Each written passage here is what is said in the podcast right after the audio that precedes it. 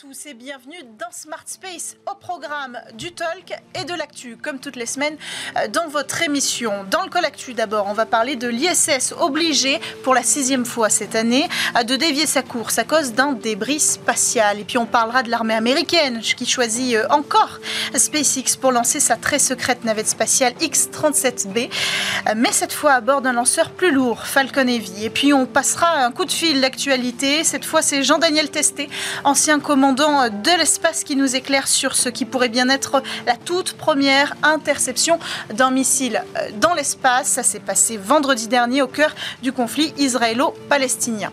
Et alors dans votre talk, je vous propose de mettre carrément les pieds dans le plat. Faut-il abandonner les rêves de grandeur pour l'Europe spatiale pour se concentrer sur une compétition euh, nationale? On va en parler avec nos invités quelques jours après euh, le sommet euh, de Séville. À ma table, vous retrouverez André Lezecruc Pietri, président de Jedi, et en face de lui, David Henry, cofondateur de la pépite française Exotrail. Voilà pour le programme, direction l'ISS. Pour la sixième fois en moins d'un an, la Station spatiale internationale a été obligée de dévier euh, sa trajectoire pour éviter un débris spatial. Vendredi 10 novembre, des responsables de l'agence spatiale russe euh, Roscosmos ont indiqué avoir allumé les moteurs d'un vaisseau Progress amarré à l'ISS en raison d'un risque de collision. Une alerte critique alors même qu'au même moment, un vaisseau cargo était justement en route vers l'ISS pour ravitailler les astronautes à bord. Finalement, l'opération s'est déroulée comme prévu et le vaisseau cargo a pu rejoindre l'ISS en toute sécurité. Alors quand même, pour rappel, hein, ce sont des centaines de milliers d'éclats de débris potentiellement dangereux qui circulent aujourd'hui euh, dans l'espace, ceux d'une taille supérieure à 10 cm, capables de mettre en péril l'entièreté de la station euh, spatiale internationale, sont au nombre de 36 000 selon l'Agence spatiale européenne et on connaît aujourd'hui l'orbite et la trajectoire de près de la moitié d'entre eux seulement. Autre actualité, l'armée américaine a fait de nouveau appel à SpaceX pour la prochaine mission de son avion spatial robotique réutilisable X 37B. Le décollage est prévu le 7 décembre à bord d'un lanceur lourd Falcon Heavy. L'engin décollera depuis le centre spatial Kennedy en Floride. Sorte de drone géant aux allures de petite navette spatiale, le X-37B a effectué déjà six missions de très longue durée depuis 2010. La dernière s'est achevée en novembre 2022 après une durée record de 908 jours dans l'espace. Alors pour ce septième vol, l'avion spatial embarque une mission dont le déroulement et le contenu euh, demeurent sans surprise largement sous secret défense, mais le retour au Falcon Heavy contre euh, le recours au Falcon Heavy contre Falcon 9 la dernière fois laisse supposer que l'avion spatial embarque cette fois-ci une charge utile bien plus importante, mais aussi qu'il pourrait voler sur une orbite bien plus élevée que lors de ses précédentes missions. Voilà pour les informations qu'on a euh, à disposition aujourd'hui. Dernière actualité. Selon plusieurs médias, dont le quotidien britannique The Telegraph, l'armée israélienne aurait réussi à détruire un missile balistique dans l'espace. Alors ce serait une première dans l'histoire euh, militaire, mais qui n'a pas été confirmée euh, par Tel Aviv aujourd'hui. Pour comprendre véritablement cette information et ses conséquences, on appelle tout de suite Jean-Daniel Testé, qui a répondu à notre collectu, général de brigade aérienne en deuxième section et ancien commandant interarmé de l'espace et président aujourd'hui d'Aerospace Lab France. Bonjour, bienvenue dans Smart Space, euh, Jean-Daniel Testé. Est-ce que vous connaissez les détails de cette interception? Est-ce que vous pouvez les décrypter pour nous? Bonjour. Euh, non, les détails, c'est très difficile à obtenir, surtout que ça s'est passé dans des zones où on n'a pas vraiment de moyens d'interception, de, donc c'est difficile d'avoir une vision à la fois nationale, en dehors de ce que les Israéliens ont pu enregistrer eux-mêmes, et comme ils ne sont pas beaucoup communiqués dessus, c'est très difficile. Ceci étant, ce qu'on peut dire aujourd'hui, je vais juste replacer un peu le contexte. Pour que ça se passe dans l'espace, grosso modo, pour faire simple, il faut que ça se passe, et vous en avez déjà parlé plusieurs fois dans votre, dans votre émission, euh, ça se passe au-dessus de la limite de Karman, c'est-à-dire ce qui est aujourd'hui admis, c'est 100 km, grosso modo. Bon, par rentrer dans les détails comment est-ce qu'elle est définie, mais c'est, on va dire, c'est admis que, l'espace commence à 100 km d'altitude. Ce qui veut dire que si, pour que ça soit passé dans l'espace, il faut que l'interception se soit passée au-delà de 100 km d'altitude. Alors après, il faut regarder les objets qui sont concernés. Donc l'objet, euh, le missile balistique, c'est un missile cadre, a priori, qui est un missile de fabrication iranienne, de la famille des Shahab 3, donc la dernière génération avec un propergol liquide, etc. Donc missiles qui sont relativement perfectionnés et qui ont une portée de 2000 km à peu près. Et donc là, ce dont on se rend compte tout de suite, c'est que d'une part, il était en limite de portée, puisque l'on regarde d'où il est parti, il est parti du Yémen, pour arriver jusqu'à jusqu'à Israël, même si c'est la, la région d'Elat qui est la plus proche, c'est à peu près à peu près en limite de portée, c'est-à-dire aux alentours de 1700 km. Première chose. Deuxième ce sont des missiles qui vont jusqu'à 300 km d'altitude pour euh, la commission balistique. Donc eux, eux, réellement, vont dans l'espace. En revanche, le missile intercepteur, puisque c'est l'autre vecteur qu'il faut qu'on prenne en compte, c'est le missile Arrow. Alors, le missile Arrow, un peu d'histoire. Euh, il y en a deux versions opérationnelles aujourd'hui. Ça a été au départ un missile, la première génération, c'est essentiellement un missile de défense aérienne, donc contre les avions. La deuxième génération, c'est celle qui nous concerne aujourd'hui, Arrow 2 avait incorporé une capacité antimissile. Et la troisième génération sera beaucoup plus performante en antimissile. On ne sait pas encore quand est-ce qu'elle sera déployée. Hmm. Sur la RO2 dont, dont, dont, il, est, dont il est question aujourd'hui, euh, son plafond d'interception serait aux alentours des 60 à 60 km d'altitude, donc là plutôt en dessous de la limite que l'on attribue hmm. d'habitude à la limite de l'espace. Donc pour moi, en regardant un petit peu les données je vais dire de sources ouvertes parce que c'est difficile d'en avoir d'autres aujourd'hui. Euh, je pense que l'interception ne s'est pas passée dans l'espace, mais plutôt dans la haute atmosphère. Pas très loin de l'espace, mais quand même. Oui, c'est ce qui est surprenant, hein, parce que les différents euh, médias euh, qui, qui, ont porté cette information assuraient que ça avait été intercepté au-dessus des 100 km, donc cette fameuse ligne de Carman. Ce qu'on comprend, ce que vous nous dites, c'est que la technologie israélienne ne le permettait pas. En question, bon, c'est pareil, c'est des données qui sont publiques. Donc, euh, on peut toujours euh, estimer que c'est peut-être un missile euh, qui a été amélioré, mais bon, franchement, je veux dire, aujourd'hui, dans le contexte, je dirais, général du Moyen-Orient, lorsqu'on utilise, lorsqu'on se défend, on utilise des missiles, on n'utilise pas des missiles expérimentaux, on utilise des missiles qui sont bons, bons de tir, qui ont été déjà validés. Donc, là, à mon avis, l'interception s'est passée, mais dans l'atmosphère. Alors, pour qu'on comprenne les enjeux, Jean-Daniel Testé, qu'est-ce qui rendrait cette interception si elle euh, si exceptionnelle. Alors, on comprend que ça n'est jamais arrivé, mais pourquoi? Qu'est-ce qui est si difficile? Alors, ce, n'est jamais arrivé sur des sur des missiles, bien entendu. Par contre, euh, c'est déjà arrivé avec des satellites. Vous avez tous en mémoire et on a déjà parlé plusieurs fois aussi euh, des interceptions euh, russes, chinoises et indiennes sur des satellites en fin de vie, en orbite basse. En, l'occurrence, à l'époque, c'était des satellites qui étaient dans des orbites entre 300 et 400 km d'altitude. Et là, ce sont des missiles du même type, enfin, des, des missiles d'interception qui sont allés les chercher pour les détruire. Donc, simplement pour dire que cette capacité a déjà été utilisée, pas contre des missiles balistiques, mais contre des satellites. Et c'est celle-là qui est la plus dangereuse parce qu'elle produit des débris, elle est vraiment, vraiment très destructrice et puis euh, c'est à prohiber. il faut absolument éviter d'utiliser ce, genre, ce genre d'armes.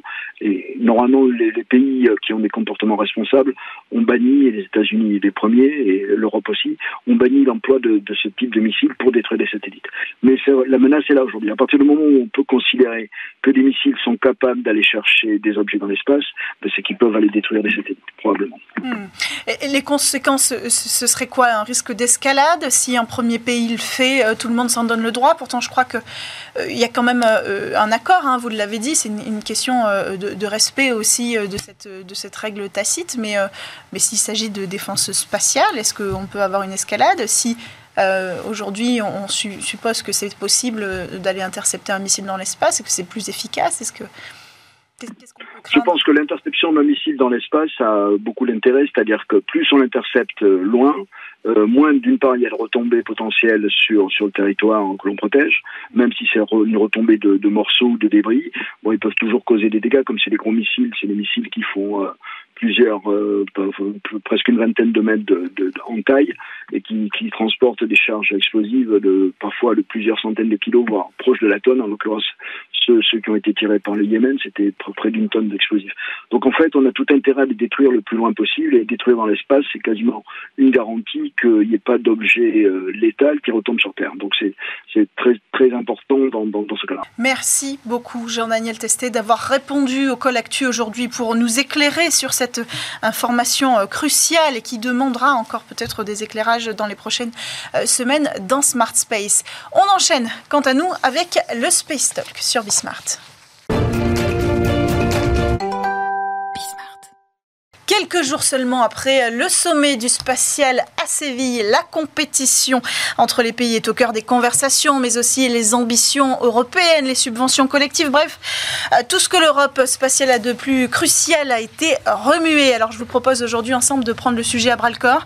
Euh, faut-il abandonner les rêves de grandeur pour l'Europe et se tourner davantage sur la compétition nationale? Pour en parler en plateau avec nous, nous avons David Henry à ma droite, cofondateur de la pépite française Exotrail qui met au point des moteurs pour euh, petits satellites, mais aussi euh, le Space Van pour la livraison euh, au dernier kilomètre, hein, comme on dit. Bienvenue sur le plateau de Smart Space. Merci. David Henry. En face de vous, on a André Lezecru Pietri, président de JEDI, l'initiative européenne pour l'innovation de rupture. Bienvenue sur le plateau Bonjour, merci de Smart Space. Alors, vous étiez en plateau avec nous il y a quelques semaines aux côtés d'Éric André Martin pour parler de l'Europe spatiale, évidemment. Et nous avions conclu sur cette question ouverte, faut-il renationaliser euh, nos ambitions spatiales? Vous n'aviez pas eu l'occasion de répondre, alors je me tourne vers vous euh, en premier. Est-ce qu'il faut se tourner vers euh, nos ambitions nationales au détriment des ambitions européennes? Alors, je, crois que déjà, il faut avoir de l'ambition. Mhm. et on a quand même un tout petit peu de mal à avoir une vision très claire, que ce soit au niveau des nations ou que ce soit au niveau européen. Euh, et surtout en termes d'exécution, parce que c'est très bien d'avoir des grands rêves, encore faut-il mettre en œuvre. Ensuite, s'il s'agit de détricoter euh, la, coopération européenne, et c'est un petit peu quand même ce qui s'est passé à Séville, euh, au profit, on va dire, d'intérêts tactiques court terme des différents États, là on fait fausse route, parce que, comme dans beaucoup de sujets de technologie, l'échelle compte et euh, l'échelle européenne, la puissance d'achat des gouvernements, la créativité d'un écosystème de start-up qui est quand même euh, considérable de, Lisbonne à Tallinn, de Dublin à, Athènes, euh, ça serait un petit peu dommage de se rétrécir sur les, sur les intérêts nationaux. Alors après, il faut aussi constater, et c'est ce qui s'est passé à Séville, c'est qu'on n'est quand même pas d'accord sur un certain nombre de points entre les grandes nations spatiales européennes. David Henry, est-ce que votre euh, regard est plutôt tourné vers euh, les ambitions européennes, spatiales ou nationales? Alors déjà, je pense que euh, l'échelle, comme, le disait André, l'échelle raisonnablement ne peut être que le continent hmm. pour, affirmer une, ambition. On, m'avait dit, alors j'ai pas les chiffres exacts en tête, mais que globalement quand on quand on dérivait le budget de la NASA, on obtenait le budget du CNES. Donc qu'est-ce que ça veut dire ça Si on ne fait pas de, maths, euh, ça veut dire que euh, le budget de la NASA tous les ans, c'est le budget de la NASA l'année d'avant, plus le budget du CNES. Mhm. Donc ça, ça donne un, peu un ordre de grandeur. Ça, dépend quel est le niveau d'ambition. Mais si on, si on, a un niveau d'ambition euh, qui, est, de, lutter à mhm. armes égales contre les grandes puissances, alors, alors le niveau devrait être le, niveau européen. Pas forcément de la façon dont c'est fait aujourd'hui. Ça, ça j'ai un avis assez trancher sur, euh, sur, euh, sur la question, cependant. Hmm. Mais euh, je pense qu'il faut, il faut conserver, si on veut conserver un niveau d'ambition, il faut se donner les moyens de nos ambitions. Et les moyens de nos ambitions, c'est probablement, pour moi en tout cas, à, l'échelle européenne. Hmm. Et alors, c'est quoi cet avis tranché sur la question? On parle de l'économie, du financement européen? Bah, Aujourd'hui, je, pense personnellement que la façon dont la, France travaille avec ses entreprises innovantes hmm. est meilleure qu'au niveau européen. C'est mhm. perfectible, mais, mais meilleur. Pourquoi Pourquoi Il y, y, a des éléments, on parle souvent de France 2030, c'est un élément quand mhm. même euh, mhm. qui est assez exceptionnel. Hein. Vous faites partie de France 2030. On fait partie de France 2030, tout à fait. Alors, alors justement, c'est ça le, point. On n'est pas subventionné par France 2030. L'État nous a acheté une mission pour déplacer une charge utile d'un endroit à un autre en orbite basse. Et nous, on a répondu à un appel d'offres qu'on a remporté et on va déployer fin d'année prochaine cette charge utile. Mhm. Mais on n'est pas subventionné. On a, on, a euh, l'État français a besoin de, de, démontrer ses capacités-là, et donc elle nous a acheté cette, ce vol de démonstration. Mhm. Euh, par ailleurs, par le passé, on a, c'est un autre aspect positif de, la, de, la, de la France aujourd'hui, on a été subventionné pour développer, quand on était à un niveau de développement, on appelle de TRL bas, mhm. euh, de, subventionner pour accompagner ce développement-là. Et c'est à ça que pour moi, France 2030, c'est un excellent exemple parce qu'on passe à la phase opérationnelle, on va acheter hmm. euh, des services. Ça, ça fonctionne bien. Et objectivement, ça, aujourd'hui, on n'a pas vraiment l'équivalent à l'échelle européenne. Hmm. On n'a pas l'équivalent à l'échelle européenne. Euh, et, bon, je pense qu'on en parlera euh, par ailleurs, on pourra donner quelques exemples, mais ça, ça, ça pose euh, hmm. problème, problème. Pardon. André Lezekrug, Pietri, France 2030, meilleur que les dispositifs européens? Alors peut-être plus spécifiquement ce que, ce que David citait, c'est-à-dire le fait que l'État euh, arrête cette manie de subventionner, ou pire encore, ce qui se passe en ce moment au niveau de, malheureusement de la Commission européenne, c'est de considérer que la Commission doit mettre de l'argent dans des start-up en capital. Euh, je ne suis pas sûr aujourd'hui que ce soit euh, les fonctionnaires européens qui soient les mieux placés pour savoir dans quoi il faut investir. Hmm. Par contre, être le premier acheteur, celui qui véritablement est celui qui va donner les premiers contrats, et grâce à ces contrats, crédibiliser ces sociétés qui ensuite auront beaucoup moins de problèmes pour lever de l'argent, trouver d'autres clients. Ça, c'est le vrai rôle de l'État et en fait, c'est ça le succès de SpaceX. SpaceX, oui, il y a sûrement eu des subventions par-ci par-là, mhm. mais ça a surtout été un pari fait par l'État américain, euh, l'État fédéral américain, de dire on va confier à un nouvel acteur le soin hmm. de euh, développer des nouveaux lanceurs, en l'occurrence des lanceurs réutilisables. Le succès a été immense. C'est vrai. Mais alors, ce qui est intéressant, c'est qu'à ce moment-là, la NASA a décidé de ne plus investir elle-même au niveau institutionnel. Or, aujourd'hui, on est un peu partagé entre euh, demander à l'Agence spatiale européenne de pousser ces actes-là individuellement et proposer une ambition ou mettre en œuvre euh, des projets qui pourraient être comparables à Artemis par exemple. Alors la NASA a continué et continue toujours à acheter mm. beaucoup de vols à SpaceX. Hein, donc euh, effectivement, ils n'ont pas mm. Elle a décidé de ne plus produire ses, mm. propres Oui, mais du coup, parce qu'elle a décidé de les, de les, de les, de les acheter euh, et d'acheter vraiment du service. Sauf qu'aujourd'hui, on a une difficulté en Europe, c'est quand on achète du service, en fait, le, réflexe un peu naturel revient, qui est ah oui, mais il faut en fait votre service, vous allez le faire comme ça, comme ça, comme ça, avec ça, avec ça, de telle couleur. Mm. Et donc finalement, en fait, ok, on a acheté un service, mais qu'on spécifie tellement, qu'on contrôle tellement, qu'on a les mêmes désavantages que d'acheter un, du, développement, euh, qui, est, le mode privilégié euh, de notamment l'Agence spatiale européenne. Mm. Euh, donc, donc je pense que moi je suis exactement d'accord avec ce que disait André. Le, rôle de, de l'Europe, c'est pas d'investir dans les sociétés. Euh, on a dans euh, notre euh, conseiller quelqu'un qui s'appelle Jean-Jacques Dordain, qui est conseiller d'ailleurs de la plupart des boîtes mhm. européennes, qui était le, patron de, l'ESA jusqu'en 2014. Et il, disait quel est le meilleur moyen d'avoir un euro d'argent privé? Il disait que les, gouvernements demandaient ça. Et il disait bah, mettez un euro d'argent public en achat. Et ensuite, et je pense quand on met un euro public en achat, en commande, en achat de services, on a en général l'ordre de grandeur, c'est 10 euros d'argent privé, en investissement privé qui arrive. Hmm. Donc le rôle de, de, de, de, l'Europe euh, n'est pas d'investir en capital. C'est d'être potentiellement le premier client, pas que le premier d'ailleurs, hein, d'être un client euh, récurrent, euh, parce que dans le spatial, l'État avec un grand E, l'Europe avec aussi un grand E, hmm. c'est un client, parce qu'ils ont des, besoins. et donc c'est de continuer à acheter une réponse à ces besoins et ensuite, en fait, l'argent privé, entre guillemets, hmm. suivra. C'est ça le rôle de, de l'Europe pour moi. Et il y a peut-être deux conséquences à ce que, ce que, ce que vient de dire David. Euh, euh, si, je ne sais pas s'il y a beaucoup de fonctionnaires de la Commission européenne qui nous écoutent, mais peut-être, euh, c'est que c'est qu'au contraire, ça veut dire qu'il faut, un, une capacité d'achat beaucoup plus intelligente, avec des compétences beaucoup plus fortes, parce que mhm. le problème, quand vous ne savez pas finalement qu'est-ce qu'on vous propose, ben, il y a un vrai risque, ben, c'est de retourner vers les acteurs existants. Alors, ils ne sont pas forcément mauvais, les mhm. grands acteurs, les Airbus, les Thales, etc.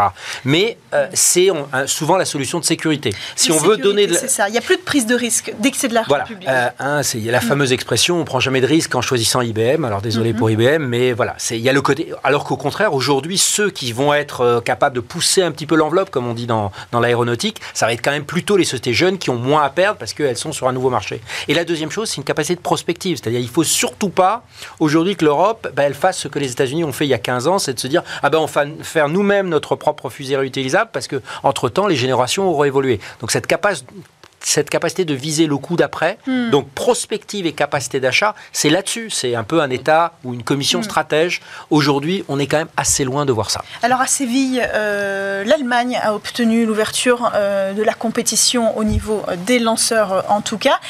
Euh, officiellement après la fin de service d'Ariane 6. En réalité, cette compétition, elle a déjà commencé. Est-ce que est-ce que c'est encore un sujet qu'on met sous la table? Alors, de façon générale, je pense que le sujet est un peu, un peu tabou quand même. Mm. Euh, c'est la, la concurrence, le, le mot compétition, puis c'est aussi les complexités perçues euh, que ça, euh, que ça entraîne. Je suis encore, alors le débat va être peut-être un peu ennuyeux, mais assez d'accord, très très d'accord avec, avec ce que tu dis André. Euh, le- un bon exemple, c'est Iris Square. Mhm.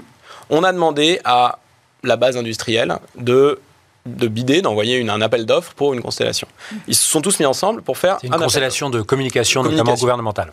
euh, donc, qui a sur plusieurs fonctions euh, de communication euh, et, et avec d'autres charges utiles. On a mis Mm. un peu. un- On a déjà Beaucoup eu de choses d'ailleurs, en satellite, Thierry ouais, on a Breton eu- sur, sur le sujet. euh, dans Alors justement, Thierry Breton dit ah mais l'offre arrive. Évidemment, elle est beaucoup trop chère. Donc euh, le- le- Thierry Breton tape du poing sur la table en disant bah, je vais aussi demander à des startups de de proposer euh, deux des projets de constellation. Euh, donc il y en a eu deux de ces projets. Nous, on a fait partie de, de l'un d'entre eux, Mhm. euh, qui s'appelait New Symphony. Mhm. Et puis ensuite, rebelote, le- le- le- les mêmes acteurs, euh, alors se dissocient, puis se rassemblent, puis à la fin, il y a toujours une seule offre qui a, été mise sur la table. Mhm. Et donc c'est encore une fois trop cher. Et en fait, quand on creuse un peu, euh, le- le- nous, ce qu'on recommandait, c'était de découper ce, ce- ce- ce très gros appel d'offres en plusieurs plus petits pour permettre de re- de- d'avoir des choses à taille humaine, entre guillemets, euh, pour que bah, certains de ces lots puissent être euh, confiés à des startups euh, et d'autres peut-être à des grands groupes. En fait, entre guillemets, euh, confiés aux meilleurs. Si Mm. le meilleur c'est une startup, confions à une startup. Si le meilleur c'est un grand groupe, confions-le à un grand groupe. l'expertise Il faut hein, l'expertise, sur les antennes, un sur les propulseurs. Et il faut l'équipe en, en achat. Et en fait, quand on creuse, la raison, c'était essentiellement bah, la Commission européenne, et pas forcément le leadership de la Commission européenne. La Commission européenne Hmm. avait, de notre compréhension, euh, se disait, ouais, mais si on, a, si on découpe en tranches, on va avoir trois fois plus de travail. Et, Hmm. et trois fois plus de, de choses à analyser, et nous, on n'a pas l'équipe ni la compétence pour Hmm. faire ça. Alors- et là, on se dit, euh, ok, il y a quand même, c'est notre argent à nous, hein, quand même, c'est plusieurs milliards de, de dollars. La souveraineté, c'est notre souveraineté à nous. Et, et la, la raison pour ne pas faire, à, à notre- à mon sens, ce qu'il faudrait, c'est-à-dire découper en morceaux plus petits Hmm. euh, et laisser les gens bah, être les meilleurs sur chacun de ces morceaux-là, elle, elle apparaît un peu facilement solvable. Alors, euh, ce qui paraît étonnant, c'est que cette expertise-là, on peut la retrouver dans les agences nationales, euh, dans ces appels d'offres qui vont être créés, par exemple, au, tra- au travers de dispositifs comme France 2030. Donc, en fait, on attend aussi que peut-être à l'échelle nationale, pour répondre à cette grande problématique, de vers qui de- doit-on nous tourner? Vers, À l'échelle nationale, on attend une valorisation de cette euh, expertise technique que vous pouvez apporter, euh, Exotrail par exemple, et à l'échelle européenne, qu'est-ce qu'on attend? Une direction? Une- Enfin bon, Une là, ambition, ça- là euh, aussi, ça va pas forcément me faire plaisir, mais je me rappelle quand même que, enfin, je me rappelle pas parce que j'étais pas né, mais ou quasiment pas, mais euh, quand l'ESA a été créée, l'Agence spatiale européenne, il y avait une volonté euh, de ne plus avoir d'agence nationale. Alors je sais que ça choque aujourd'hui, mais c'était quand même ça l'objectif initial. Aujourd'hui, on a exactement ce qui se passe dans notre pays avec le fameux millefeuille territorial. Alors, on a- on- c'est pire même. On a une agence spatiale européenne. On a maintenant une agence qui s'appelle l'ESPA, qui est l'agence spatiale de l'Union européenne, parce que ce que peu de gens en fait Oui. savent exactement, c'est que l'ESA en fait n'a rien à voir avec l'Union européenne. La plupart des membres sont les mêmes, mais pas pas complètement. Euh, euh, certains disent même qu'il y a une ESPA à Prague où il y a le siège et il y a certains des fonctionnaires de la- l'agence euh, de l'Union européenne qui n'ont pas envie de quitter Bruxelles pour plein de raisons, parfois purement matérielles. Et donc en fait, il y a une troisième agence. Puis il y a toutes les agences nationales. C'est de la folie. Donc euh, et enfin dernière chose, il y a ce sacro-saint principe qui va entraîner l'Europe vers sa perte, qui est le retour géographique, qui est qu'aujourd'hui on n'a pas du, on ne privilégie ni la véritable redistribution. On voit bien les frustrations de quelques pays qui considèrent qu'ils n'ont pas de juste retour, et on n'a certainement pas l'excellence euh, parce que euh, on essaye d'optimiser euh, non pas en celui qui donne le meilleur produit, mais en fonction des contributions au budget. Alors moi, ce que Donc aujourd'hui, on a le pire de tous les systèmes. Et alors, qu'est-ce qu'on fait de ce système-là qui aujourd'hui fait Il faut du courage cohabiter politique. 22 Il faut du courage membres politique. Il faut une vraie vision qui Mm. dépasse la tactique. Aujourd'hui, on n'est que dans la tactique. Et ce qui s'est passé malheureusement à Séville, pour ça que j'ai été un peu dur au début, c'est euh, euh, la France euh, a atteint le fait que le soldat Ariane 6 soit sauvé. Mhm. On va quand même mettre, enfin essentiellement la France, puisqu'elle contribue à 55%, 340 millions ou 330 millions d'euros pendant trois ans. Je rappelle quand même que les industriels par an pendant trois ans, Ouais. donc c'est un milliard. Je rappelle quand même que les industriels qui s'étaient euh, roulés par terre pour avoir la maîtrise d'œuvre en 2014 d'Ariane 6 avaient promis que ça serait rentable. Ben, on n'y est pas. Donc là, il y a quand même un vrai échec industriel. Alors, on peut dire il y a l'inflation et tout ça, mais Voilà. Mhm. Deuxième chose, les Allemands récupèrent la compétition sur les petits lanceurs où ils sont plutôt très avancés, notamment avec euh, des sociétés comme Isar Aerospace Mhm. ou, euh, ou euh, Rocket Lab Factory. Et les Italiens sortent carrément du programme Ariane Mhm. euh, en développement. Donc pour moi, c'est la fin de la coopération sur les lanceurs. Il faut le dire comme c'est. Mhm. Alors là-dessus, bon, moi je suis d'accord sur le retour géographique. Euh, euh, je suis moins d'accord. Je, je pense que c'est pas forcément une solution que de, de supprimer les agences euh, C'était pas mon souhait, par- mais c'était ce qui était prévu en fait Par initialement. alors peut-être, hein, mais par un certain pragmatisme qui est qu'aujourd'hui, moi, dans toutes les agences gouvernementales françaises, européennes, euh, et que j'ai euh, en face de moi, au- aujourd'hui, et c'est pas pour leur faire plaisir, parce que euh, aujourd'hui, celle qui arrive le mieux à, à faire ça, pour moi, c'est le CNES. Mm. C'est-à-dire à travailler avec des, avec des startups. Aujourd'hui, avec le CNES, on a plusieurs contrats où j'ai pas le sentiment que j'ai gagné parce que je suis une startup. Mhm. Juste parce qu'ils ont un besoin, j'ai un- j'ai une solution. Aujourd'hui, maintenant, on y va. Et qui sont capables de les évaluer, d'évaluer. La compétence technique au sein du CNES, ont- elle est, ils ont- elle est ils ont les compétences unanimement reconnue, Euh, absolument. Il y a d'autres agences que je, il y a d'autres agences dans lesquelles en fait il y a, un- il y a un- on, on est très fort pour pour euh, pour euh, comment dire pour, pour financer l'innovation. C'est-à-dire qu'on a des contrats, des vrais contrats, pas de la subvention. On a, Mhm. mais c'est des activités de développement dans lesquelles on va on va développer des solutions opérationnelles qui répondent à des besoins opérationnels de, de- des- forces en l'occurrence. Et ensuite, c'est le désert. C'est-à-dire qu'ensuite, on, on nous dit, les yeux dans les yeux, bah, on sait qu'aujourd'hui, on a un problème. Là, là je parle plutôt euh, en France. Mhm. On, est on commence à être très bon pour financer l'innovation. On a des startups qui développent des produits à nos problèmes. Et puis ensuite, on est incapable d'acheter ces solutions. Pourquoi? Parce que il y a une partie qui est un peu similaire aux problèmes européens, c'est-à-dire qu'on a une volonté, une envie d'avoir en face de nous, pour un gros programme militaire, un groupement et pas de concurrence. Euh, c'est d'ailleurs la raison principale. C'est-à-dire qu'on on se dit, euh, je, vais, euh, je vais demander d'abord gentiment, puis je vais demander avec un peu moins gentiment à, à mon groupement d'être compétitif et d'inclure les startups. Et j'imagine que parce que je le demande, voire je le force, Mhm. c'est ce qui va se passer. Or, ça ne fonctionne pas. Si vous êtes seul, on peut promettre, l'exemple d'Ariane 6, il est bon, on peut promettre tout ce qu'on veut. 5, 6 ans après, On une est fois pieds et qu'on dit si on débranche, il se passe rien, on est pieds et poings liés. S'il n'y a pas de concurrence, s'il n'y a pas de compétition, il n'y a pas de compétitivité. C'est- le même mot, c'est pas par hasard. Euh, donc c'est pour ça que su- sur les agences, je pense qu'aujourd'hui le, le CNES a réussi vraiment à, à mettre en place des, des- des compétitions. Euh, J'ai démarré avec Zotrail en 2017, on est en 2023. En six ans, ça a énormément changé. Et donc je suis un peu, euh, je, je pense, je pense qu'il faut pas forcément, euh, euh, enfin, il Donc faut les ambitions nationales comme marche. moteur de cette Mais- compétition. Voilà. Sur le retour géographique, moi, ça fait quelques années euh, qu'il y a eu euh, Aujourd'hui, le retour géographique, c'est si vous mettez un euro dans un programme, vous êtes garanti que vous récupérez au Mm. moins 85 centimes, je crois, euh, en, en- en contrat pour votre pays. Moi, je, pense que ce qu'il faudrait faire, et c'est une idée qui existe, hein, c'est vous payez un euro. Et ça, ça vous donne le droit à concourir pour un euro. Soit vous gagnez, dans ce cas-là, vous payez cet euro. Soit vous perdez, dans ce cas-là, vous récupérez tout ou tout moins les frais de fonctionnement de l'ESA, qui peuvent être 15 centimes, par exemple. Hmm. Et en fait, en faisant ça, ça, ça vous, ça- vous n'avez pas le, le problème numéro un du retour géographique, qui sont que les gens sont choisis non pas Hmm. parce qu'ils ont tel euh, drapeau sur leur site internet, mais parce qu'ils ont le meilleur produit. Hmm. Et donc vous pouvez terminer avec un mode comme ça où, euh, je sais pas, l'Allemagne, la France ont tout un programme, alors que l'Allemagne, la France et l'Italie ont voulu, ont, ont donné chacun un Je nom. crois d'ailleurs que c'est une des propositions Ouais. qui a été présentée aux assises ouais. du New Space Tout à- tout à fait. euh, à la première, membre à la première euh, édition. Ce sera la prochaine question ouverte pour le prochain débat que nous aurons ensemble. Comment reformuler cette question du retour géographique? Merci à tous les deux d'avoir pris le temps de venir sur le plateau de Smart Space aujourd'hui. Merci à tous de nous avoir suivis à la production. Lily Zalkin, à la semaine prochaine sur Bismart.